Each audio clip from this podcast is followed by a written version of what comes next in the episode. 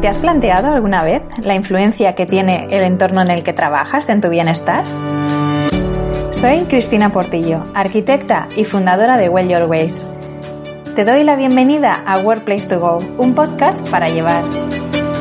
En cada episodio reflexionaremos sobre cómo la arquitectura y el diseño de espacios de trabajo pueden ayudarte a promover la salud y el bienestar respetando el medio ambiente.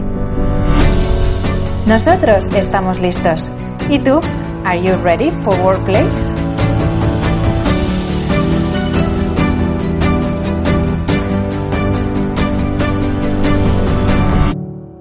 Hola, bienvenido a Workplace to Go. En este nuevo episodio y considerando el contexto actual en el que vivimos, reflexionamos sobre edificios saludables. Nos centraremos en las implicaciones que tienen las condiciones de calidad de un ambiente interior en nuestro bienestar. A lo largo de la historia, la relación entre la salud y la edificación no ha tenido mucha consideración. Es más, únicamente se ha tenido presente en los requisitos de diseño de la arquitectura saludable.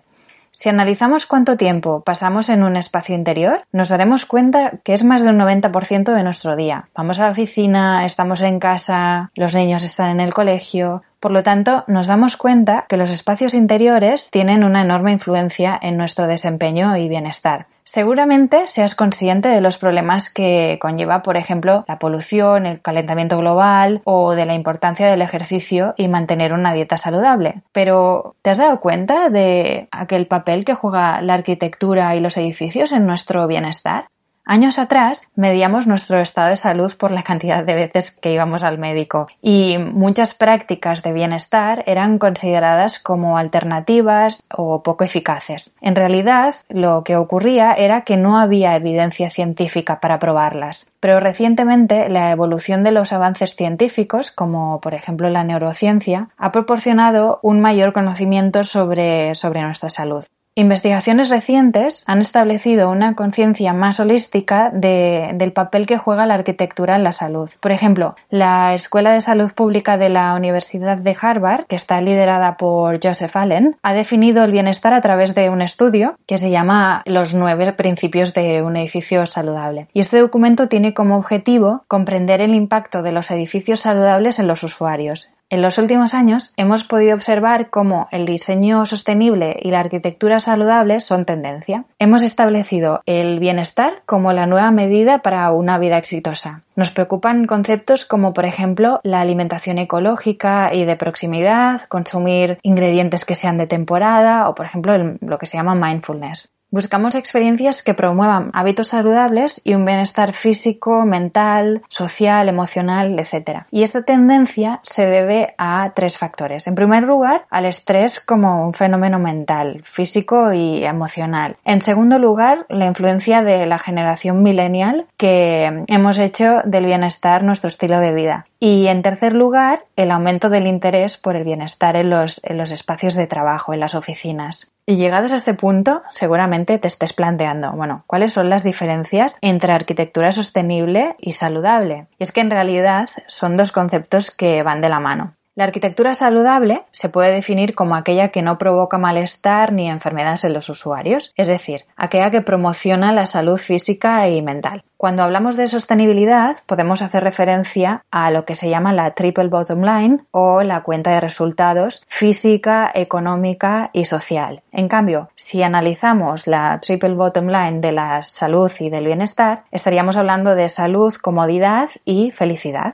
Mientras que la construcción sostenible aborda temas como la eficiencia energética y la conservación del agua, la construcción saludable se enfoca en el activo más importante de las empresas, y estos son las personas. Cabe decir que los principios de la sostenibilidad en los edificios han evolucionado últimamente hacia un enfoque más holístico y, por tanto, contribuyen a la mejora de la salud y la calidad de la vida de las personas también. Es importante destacar que no tiene sentido hablar de edificios saludables sin que estos sean construidos de una forma respetuosa con el medio ambiente. En el episodio anterior reflexionábamos sobre los espacios de trabajo del futuro. El interés actual en el bienestar, acentuado por supuesto por la crisis sanitaria del COVID, ha llegado también a las oficinas. Y en Well Your Ways consideramos que esa tendencia va a crecer y modificará de forma radical el diseño de los espacios de trabajo. Cómo y desde dónde trabajamos están actualmente sufriendo una gran revolución y en consecuencia las oficinas están siendo replanteadas teniendo en cuenta las necesidades de las personas. Los beneficios que tiene contar con un espacio saludable en las oficinas son evidentemente numerosos. Contar con un buen diseño centrado en el bienestar hace que mejore el confort, el estado de ánimo de los ocupantes, la reducción de enfermedades, el, ausentismo y una mayor satisfacción y felicidad de, de todos. A su vez, tiene una gran influencia en la productividad y en la capacidad para resolver problemas y por tanto, para las empresas, contar con este tipo de espacios les facilita atraer y retener talento, clientes y para promover la salud de sus empleados. Y en consecuencia, todo ello tiene un impacto muy positivo en su rentabilidad y en la competitividad. El diseño interior de una oficina influye en la concentración y en la creatividad de los trabajadores y por lo tanto es fundamental que dispongan de espacios flexibles que sean fácilmente configurables para fomentar la eficiencia y su motivación. Contar con diferentes settings o diferentes zonas donde puedan socializar, donde podamos colaborar, concentrarnos, relajarnos, ¿por qué no? Hacen que la oficina sea un lugar en continuo movimiento y transformación en función de lo que los usuarios necesitan en cada momento para desarrollar sus actividades. Y ahora te lanzo una pregunta. ¿Alguna vez has estado reunido en una sala durante horas y padecer dolor de cabeza al cabo de un rato? Seguramente la ventilación de ese espacio no era la correcta y te ha llevado a sentirte así. Para evitar este tipo de situaciones, te propongo algunos elementos de, de, diseño y mantenimiento que puedas incorporar en un espacio saludable para evitar malestar y para que puedas promover la salud y el bienestar. En primer lugar, contar con una buena calidad de aire que se respira en el interior. Disponer de agua potable que sea de calidad para que los usuarios puedan consumirla. Promover la elección de alimentos saludables, como por ejemplo ofrecer frutas y verduras. Integrar luz natural y artificial que contribuya al confort. Incorporar espacios o elementos como por ejemplo escaleras para promover el ejercicio y una vida activa poder regular la temperatura térmica, que cuenten los espacios con una acústica que sea favorable, es decir, una acústica deficiente en un entorno de trabajo, en una oficina, puede provocar interrupciones y, por lo tanto, reducir la productividad. Por eso, idealmente, el diseño acústico debe estar en consonancia con las actividades de, de los usuarios. La elección de materiales de construcción que reducen la exposición a componentes contaminantes de los materiales hoy en día es súper importante. Y por último, apoyar la salud emocional y cognitiva mediante estas estrategias de diseño y ayudados de la tecnología siempre. Todos estos elementos o ideas harán que tu espacio de trabajo sea saludable para las personas, pero quizás te preguntes, bueno, pero ¿cómo puedo medir o cuantificar el impacto de estos sobre la salud? Pues bien, desde hace décadas el mundo de la construcción sostenible ha hecho avances muy significativos hacia la transformación de la industria y en la actualidad estamos dando un paso más. El entorno construido se ha convertido en el vehículo para apoyar la salud y el bienestar de las personas. Y para los profesionales que nos dedicamos a diseñar arquitectura saludable, hay un estándar que se llama Well Building Standard, o bien hay otro que se llama Fitwell, que son dos certificaciones que han significado avances importantes en el sector. Ambas combinan las mejores prácticas en diseño y construcción y cuentan con investigaciones médicas y científicas detrás basadas siempre en la evidencia.